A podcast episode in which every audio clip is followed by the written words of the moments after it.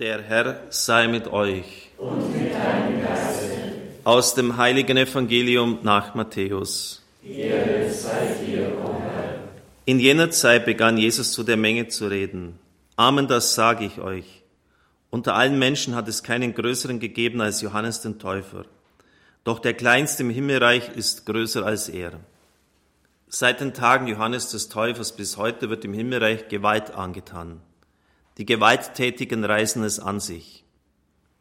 Denn bis zu Johannes haben alle Propheten und das Gesetz über diese Dinge geweissagt. Und wenn ihr es gelten lassen wollt, ja, er ist Elia, der wiederkommen soll. Wer Ohren hat, der höre. Evangelium unseres Herrn Jesus Christus. Lob sei dir, Christus.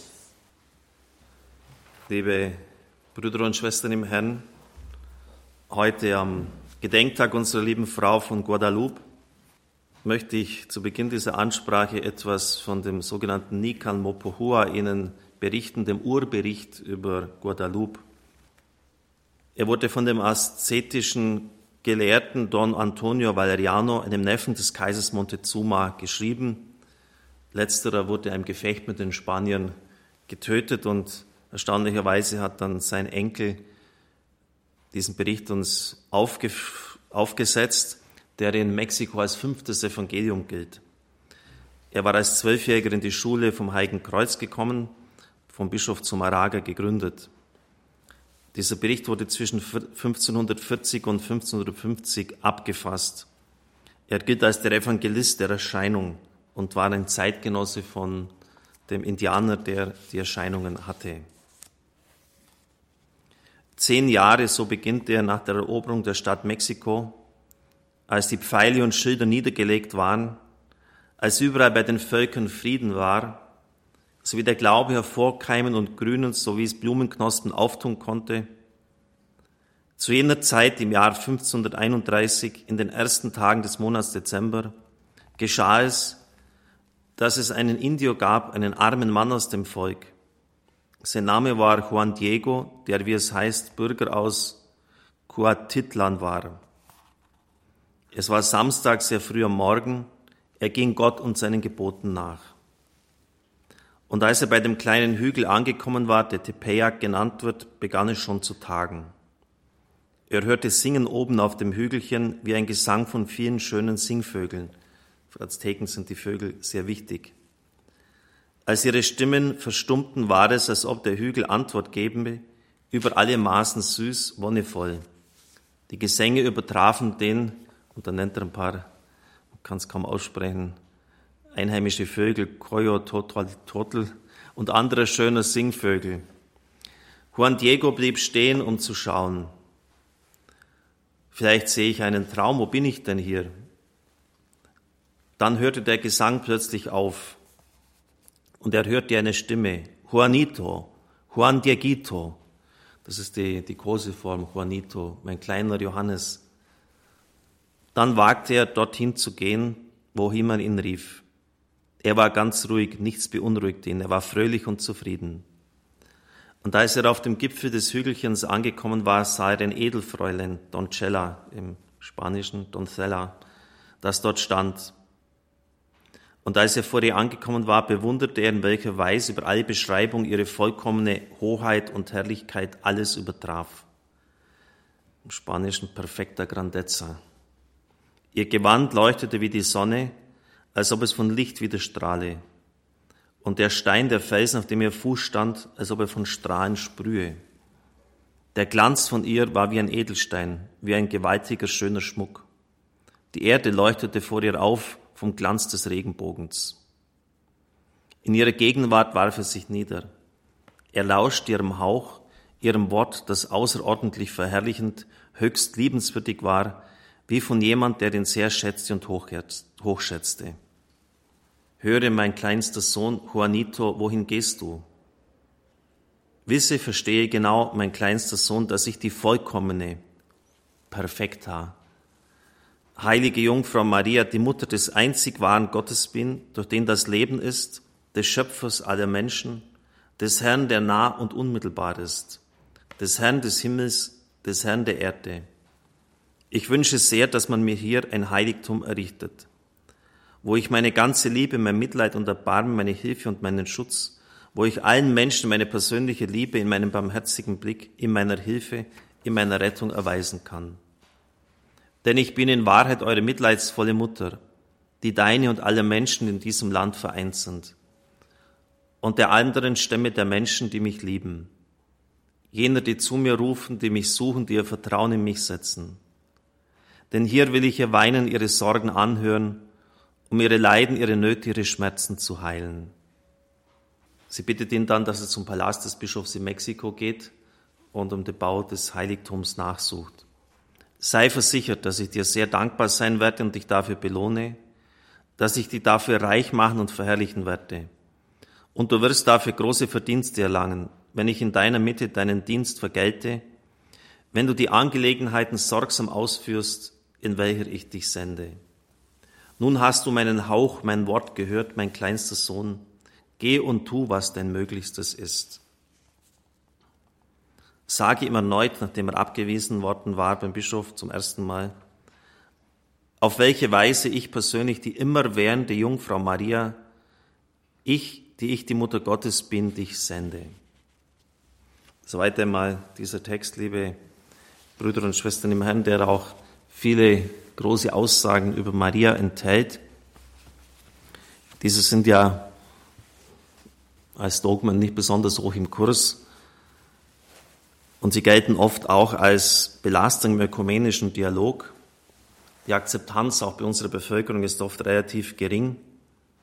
Ich denke besonders an die geistgewirkte Empfängnis Jesu Christi. Laut Umfragen ist es fast schon eine Mehrheit, die davon ausgeht, dass Josef der Vater Jesu von Jesus ist. Und manche Dogmen unserer Kirche wie die unbefleckte Empfängnis werden kaum mehr verstanden, weder theologisch, man muss es oft lang und breit erklären, noch von der praktischen Bedeutung her.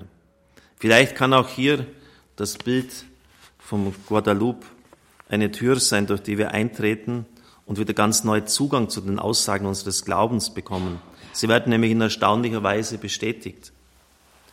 Die Grundlage für alle Aussagen über Maria ist ihre Auserwählung, das ist die Gottesmutterschaft. Das ist am Anfang sozusagen, und das hat die Kirche im fünften Jahrhundert auch endgültig entschieden auf dem Konzil zu Ephesus, sie ist die Theotokos, das heißt die Gottesgebärerin. Sie ist tatsächlich die apokalyptische Frau aus Apokalypse 12, die Frau mit der Sonne bekleidet, den Mond zu ihren Füßen und ein Kranz von Sternen um ihr Haupt. Hier auf dem Bild ist es kein Kranz von Sternen, das sind Sterne auf ihrem Gewand. Der Mond als Schemel und die Sonne als Leuchte. Die Azteken haben das richtig verstanden, dass damit der Sonnengott nicht der höchste und größte Gott ist, dass dieser Gott sozusagen nur eine, wie eine Leuchte für diese Frau ist. Aber stellen wir uns dieses Bild ruhiger mal vor, die Frau in der Sonne. Es ist ein astronomisches Bild, ein, ein Bild einer Größe, wie es sonst in der Heiligen Schrift so gut wie gar nicht mehr auftaucht. Vielleicht mit Daniel 7 vergleichbar, mit der Vision des Hochbetagten, wo es heißt, dass tausend mal tausend und zehntausend mal zehntausende vor ihm standen und sein Thron wie Feuer war und ein Strom von Feuer von ihm ausging.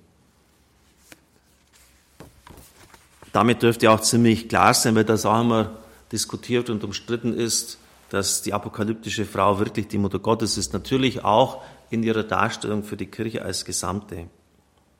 In Lumen Gentium der Kirchenkonstitution wird Maria die Tochter des Vaters genannt, die Mutter des Sohnes und die Braut des Heiligen Geistes. Auf diesem Bild wird aber auch sehr deutlich, dass sie das Licht nicht von sich aus hat.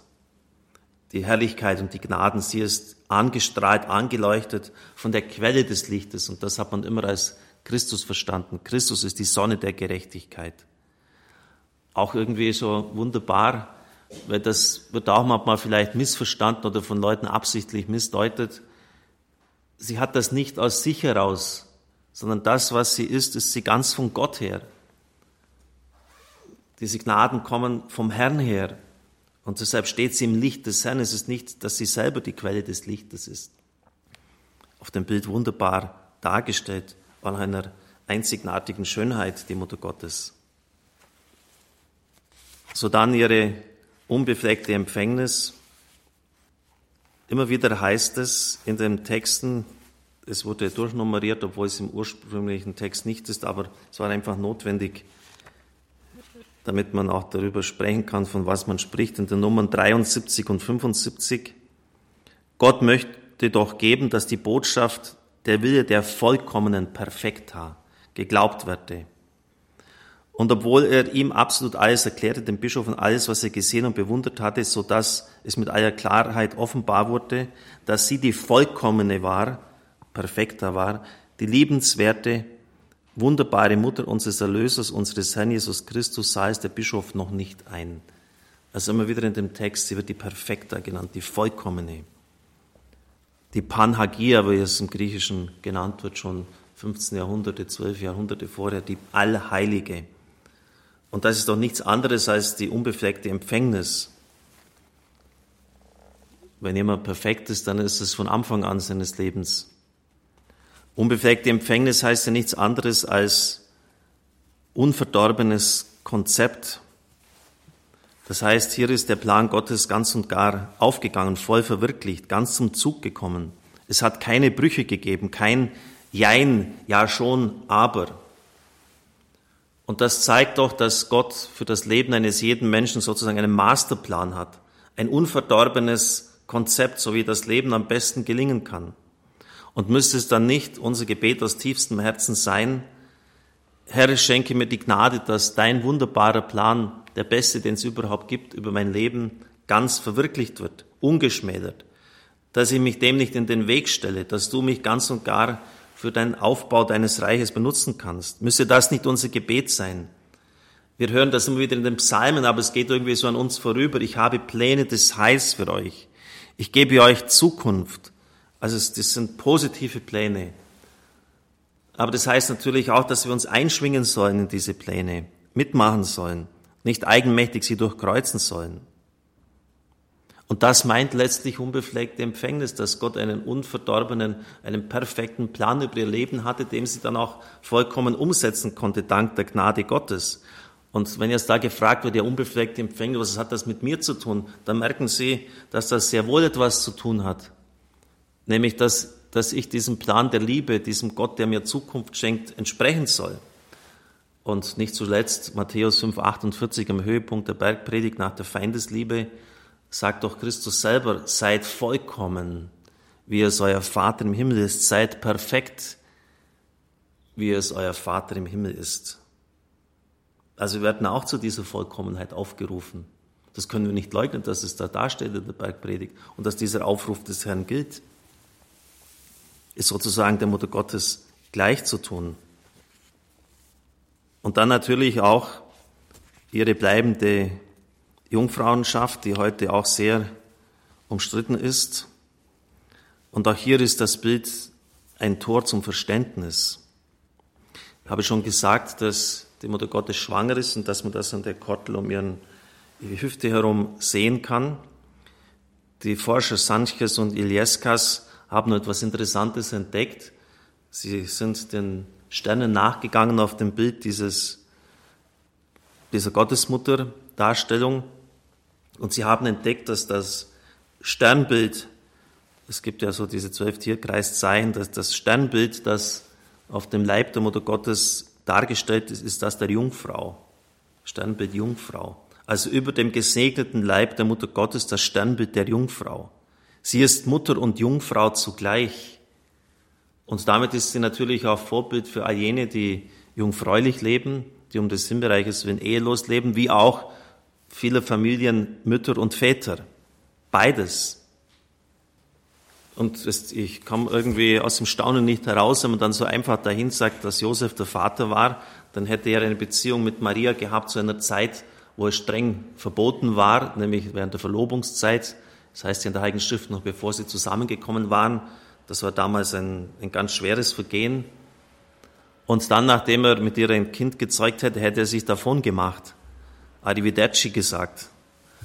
Ja, Entschuldigung, aber mit so einem heiligen Josef, da möchte ich eigentlich nichts zu tun haben, wenn man ihn so darstellt. Muss auch mal bedenken, was man hier dem nach der Gottesmutter größten Heiligen unserer Kirche antut. Dann hätten wir im Grunde genommen einen Halodri, der ein Kind zeugt und sich dann davon macht als, als den nach der Mutter Gottes größten Heiligen. Also ich kann ja nur immer wieder staunen, was für ein Unsinn oft erzählt wird. Liebe Brüder und Schwestern im Herrn, dieses Bild ist wirklich eine Tür. Eine Tür auch für das Verständnis der Gottesmutter. Sie ist die Mutter des Herrn, die Mutter des Erlösers, hat aber all diese Gnadenvorzüge nicht aus sich heraus. Sie ist von der Sonne angestrahlt, das ist Christus. All diese Gnaden kommen von Gott her. Sie ist nicht selber die Quelle. Da muss man schon auch aufpassen und diesen Akzent dann immer auch richtig setzen. Sie ist die, die ganz reine, sie ist die vollkommene, perfekter, wie es wieder im spanischen Text heißt. Gott hat auch einen perfekten Plan über unser Leben, damit es gelingen kann, denn er hat ja Pläne des Heils. Und sie ist die Frau, die Mutter und Jungfrau zugleich, ist sicher ein Geheimnis auf dem Bild genial dargestellt durch diese Kortel, durch die Schwangerschaft und zugleich das Standsein der Jungfräulichkeit auf ihrem mütterlichen Schoß. Amen.